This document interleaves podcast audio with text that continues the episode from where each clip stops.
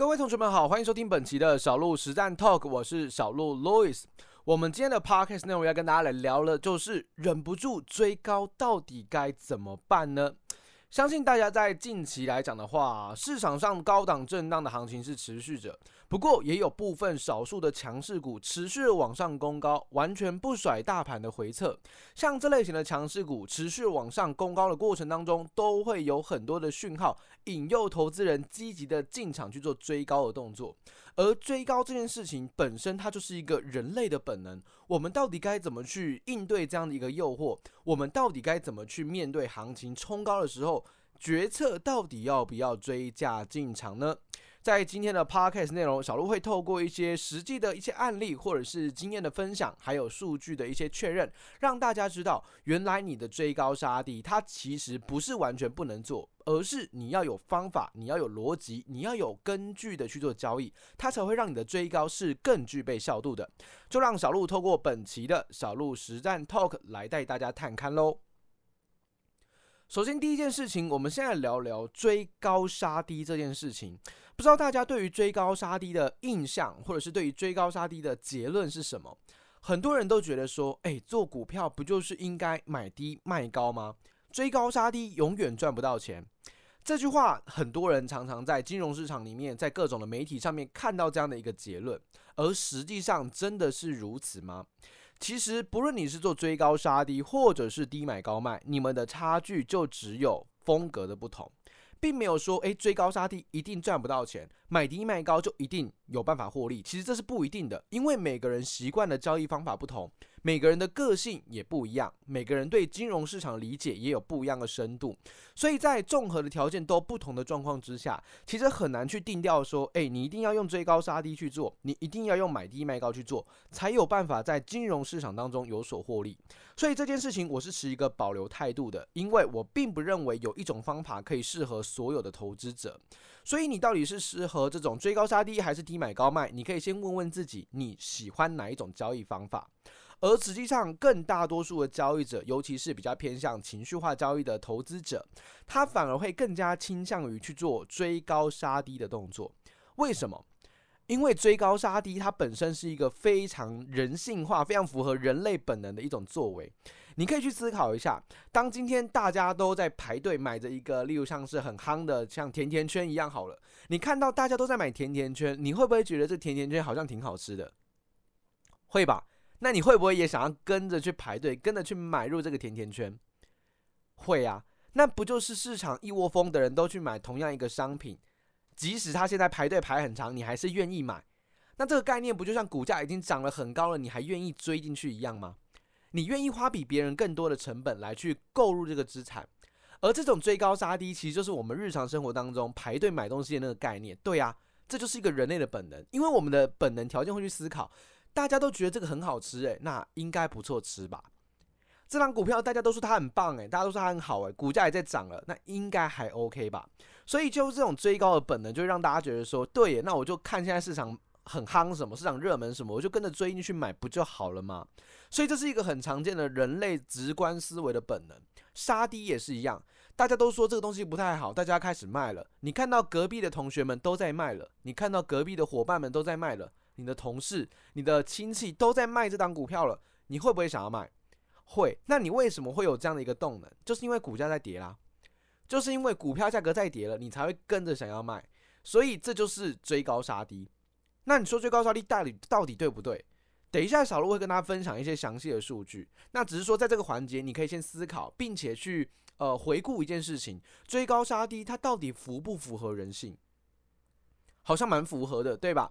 那符合人性的操作，在金融市场上就广泛的出现。所以，金融市场在以前的一些投资大神们，他们常常说，市场永远不会改变。为什么？因为人性永远不会改变。只要人性依然是热爱这种疯狂的追高杀低。依旧是热爱这种情绪化的买卖交易的话，市场永远不会改变。它的逻辑是这一个，所以很多的以前的投资理论为什么到现在还能够适用呢？因为市场上所交易的人们情绪是没有太大幅度的变化的，大家依旧是喜欢哦追高杀低去追逐热门股，现在夯什么我就追什么。那这是一个大多数人会做的决策，所以市场的策略它永远不会有太大幅度改变，就是如此。所以追高杀低既然是人类本能，那我们要接下来去进阶思考，就是我们要不要反人性的操作？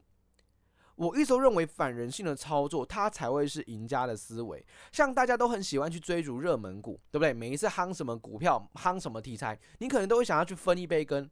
可是你做了一年之后，你理性去思考一下，一年结束之后，你真的有所积累吗？你真的有所获得你想象中的报酬吗？还是其实就是这样子追逐题材、追热门股的状况，其实反倒是让你有比较大的风险，甚至是亏损的呢？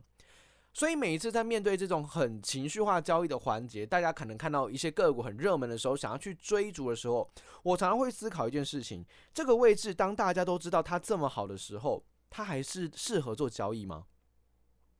当大家都觉得这两个股很好，这两个股很棒的时候，那代表股价早就涨到天上去了，位阶一定相对高。会不会再涨？不知道。如果真的涨上去了，那都没有问题。可是如果涨着涨着，诶，题材利多出尽，开始往下杀了，你就买在相对高点，你的压力就很大，你可能会有套牢的风险。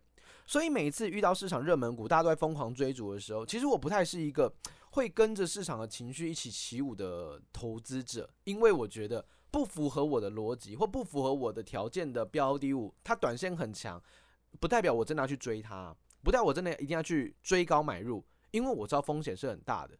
所以追高杀低这件事情，我认同一半，我认同突破。转强，它真的是一个好的买点，真的是一个好的交易机会。但我不认同的点是，不管它的位阶高低，只要股价创新高，只要股价转强，我就真的跟着一起跟进去，完全不在乎任何位阶的风险。这件事情是我不支持的。所以这件事情，我常常会去反观的，就是现在的 AI 股，像现在的 AI 股，不论是这种伺服器代工的部分，比如说像是二三五六的英业达，我三二三一的伟创。二三八二的广达等等，当然广达是这所有里面 AI 股里面算表现数一数二强的，然后尤其是这种伺服器代工里面，它是最强的股票。那这一群的股票，你就会发现，像最近的广达在八月呃八月十六号、八月十七号的时候创下了历史新高，表现这么的好，也是创新高啊。那对于小路来说，我会想要去做交易吗？我会想要在突破的时候去进场做买进吗？我不会，我不会。为什么？它的位阶很高，你现在看似突破了历史高点，对不对？它行情就是积极的转强了。可是你要去思考的是，在你现在买的位置，没有一个人买的成本比你更高，诶，没有一个人买的成本比你更高，也就是你是买在最高的位置，但至少是当下最高成本的位置。那下方这些有成交的筹码，它随便卖，它都是获利的，所以它是很有。灵活度可以随便的把货给抛出来，可是你不行，因为你的成本很高。所以对于我来说，像这种 AI 股，这个位阶我绝对不会去操作它，因为风险很高，风险很高。所以位阶的考量是我自己很很啊、呃、很在乎的点。所以如果你是一个在市场上做交易，你很容易忍不住追高的，哇，行情现在好热，我就去追高的交易者，你可以理性去思考一件事情，这件事情你觉得做长远到底能不能赚到钱？你觉得可不可以？如果你觉得可以，你去操作，我没有意见。但如果你觉得说，诶，小鹿我也知道这样子去追高，好像长久做下来不太对，长久做下来好像也都是赔钱居多，那你到底该怎么办？第三件事情就是我今天要带到的，其实你需要的是证据。什么证据？你的突破交易，你的交易策略到底能不能赚钱的证据？以我来说，我是一个科学交易者，我所有的投资决策、所有的策略建构，我都用数据来告诉我答案。所以，像大家常常常喜欢做的这种突破交易，我在我的投呃新书里面，投资别再情绪化，我跟大家分享到，你要做突破交易可以，最好的做法是什么？你找突破一百日新高的个股，突破一百日新高的个股，它的绩效是正报酬的。我们不用做任何的选股，我就只回测一件事：股价创一百日新高，设置一个固定比例的停利损，到底会不会赚钱？结果答案是会的，答案是会的，只是说它是有获利没错，但是获利的曲线没有说非常的漂亮。这就是因为我常常讲到的突破的效果。你说高位阶的突破，高位阶的追高，它其实没有办法贡献你太好的正报酬。一突破很容易就拉回来了，尤其是短线涨到天上去的股票，它反而会利用假突破来洗一下你的筹码，这概率是很高的。所以从数据上我也可以发现，对耶，如果单纯的只用创一百日新高突破，我就直接做买进，好像会赚钱，但是效果没有说真的那么好。所以我当时就思考到，对啊，我自己本身也是一个不太喜欢做高位阶突破交易讯号的投资者，涨到天上去的个股突破了，我也不想追，因为我知道风险很高的。所以怎么办？我就把我之前对于这个股票市场的一些经验去归纳一下，我考量到了位阶，位阶只要是中或者是低的标的物，再搭配我刚刚讲到的创一百日新高，然后设置一个固定比例的停利损，我发现一个很特别的迹象，绩效明显的提升了。胜率也明显的提高了，这这代表什么？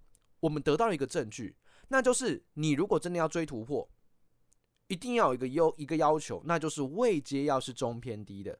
你说你去做那种位阶很高的突破，完全不支持。即使长线来讲，它会有一点点可能的获利空间，但是效果不好。那我们做交易一定要捕捉的是比较精致的交易机会，对吧？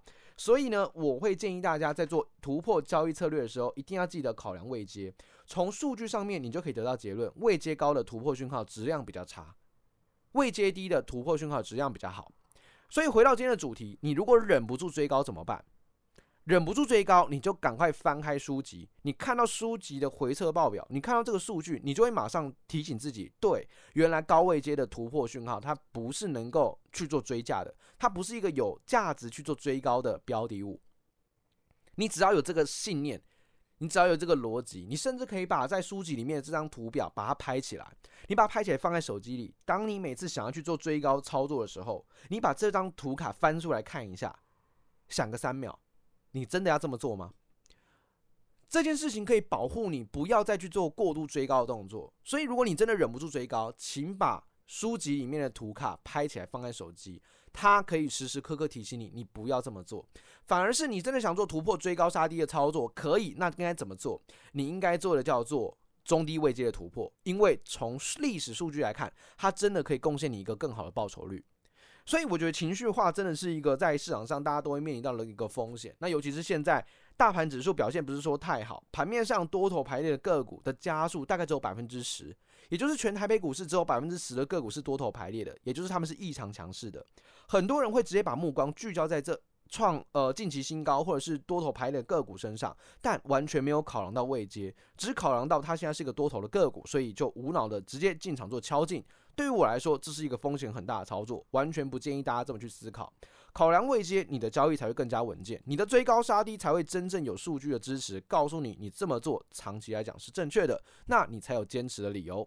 希望今天的 podcast 内容有提醒到大家，如何在面对追高杀低的陷阱里面，用数据来让你的投资更加的稳健。那我们下一下一集的 podcast 内容再见喽，拜拜。